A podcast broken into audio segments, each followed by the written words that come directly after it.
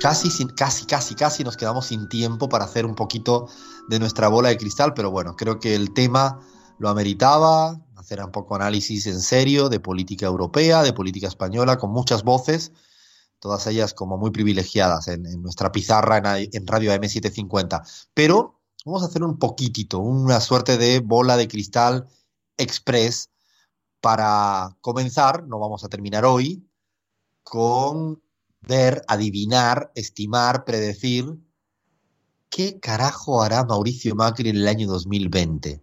Abraham, a ver, frota ahí seriamente, muy seriamente, por favor, qué te sale ahí, porque yo estoy con unas, ganas locas de saber a dónde colocas al señor Mauricio Macri, si en una casa rosada, en una casa negra. A ver, dale, dale. Bueno, compas, momento serio, momento de mucha seriedad. Vamos a frotar entonces nuestra bola de cristal.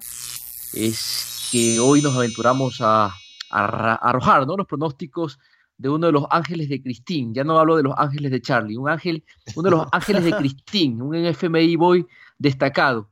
Y efectivamente me refiero a nada más y nada menos que a Mauricio Macri. Vamos a ver.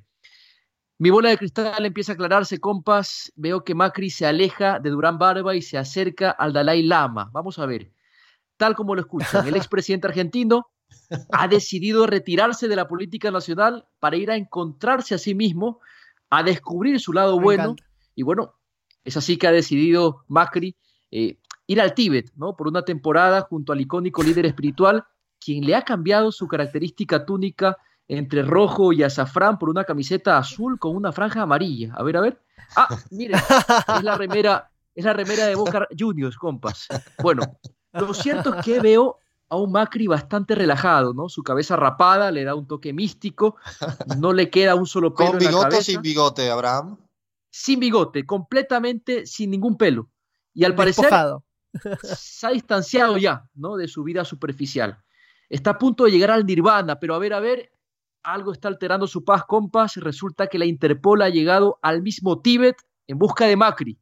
El Dalai Lama luce confundido, no entiende muy bien qué carajo está pasando al parecer, un tal Leonardo Mafioli ha proporcionado a la Fiscalía información sensible que comprometa a Macri con el blanqueo de capitales y es por eso que, bueno, la justicia lo está reclamando. Pero, lamentablemente, la Interpol ha llegado tarde. La bola de cristal me muestra a Macri en un helicóptero, un pequeño helicóptero, que nadie se explica de dónde salió, pero no sé, Alfredo, si tú sabes por dónde aterrizó. es difícil superar esta predicción, te lo prometo. Yo te aseguro que es complicado. A ver, Lean, ¿te atreves con alguna cosita así como cortita, pero que tú veas? Yo tengo ya la mía, me lo ha provocado a la bola de cristal de Abraham. ¿Tú qué dices, Lean? Lo mío va por esa línea, pero es un poco más simple. Yo me imaginaba como toda esa a Macri en medio de esa tendencia que surgió hace poco entre los jóvenes de 20 a 40 de renunciar a tu empleo en blanco y agarrar tu mochila y viajar por el mundo, que es algo que pueden hacer solamente quienes viven de rentas en su país de origen o tienen un origen, un papi que les puede bancar si la experiencia les salió mal. Pero así me lo imagino, a él, viste, despojado de cualquier atadura, de vivir eh, disfrutando de viviendo en la incertidumbre, vendiendo eh, artesanías en ferias. Me lo imagino así como muy en un estilo hippie con OSDE, como le decimos acá en Argentina, a quienes eh, ejercen un estilo de vida hippie, pero que tienen, viven de rentas de papi y mami. Sí, yo creo que siento como un déjà vu de repente. No sé por qué creo que, hemos hablado esto en otras oportunidades, pero yo a él me, me, me pronostica que él definitivamente se va a vacaciones indefinidas. ¿Sabes? Y se convierte en un yoga lover y empieza a hacer poses y se abre, por supuesto, su respectiva cuenta y publica allí mensajes inspiracionales para que le sigan. O sea, eh, Crismar parece que lo está viendo cerca de eh, Lilita Carrillo en un nuevo canal YouTube conjunto de ambos armando quilomos de cualquier playa, ¿no? De montañita, ¿no? En, el Ecuador. Yo, tengo otra eh, predicción y es que lo acabo de ver nítidamente detenido en Quito. Atentos. Se parece que la policía quiteña acaba de declarar que Mauricio Macri ha intentado cometer un asesinato. Wow. Contra Durán Barba. Parece que no, que no, que, que, no, que, se creyó todo lo que le dijo Durán Barba.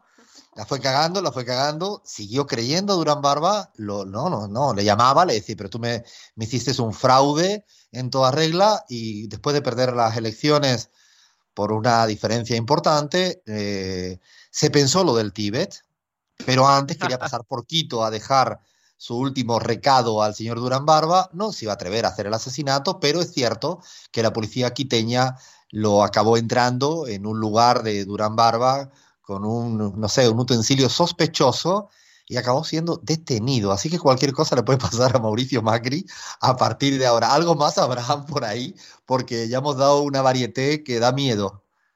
Bueno, vamos a guardarnos eh, algunos pronósticos más y animamos a los radioescuchas que lancen también sus pronósticos porque los vamos a, a replicar en nuestras redes sociales. Eso sería todo por hoy, compas, pero esto promete una segunda parte. Listo, la semana que viene o la otra, pero yo creo que la semana que viene podemos darle un poco más porque creo que vamos a escuchar en red a ver qué pronósticos tienen para Mauricio Macri en el 2020. Nosotros decimos lo de siempre, tenemos estos pronósticos, pero si no le gustan, tenemos otros. Esto es la pizarra y ahora sí que vamos terminando.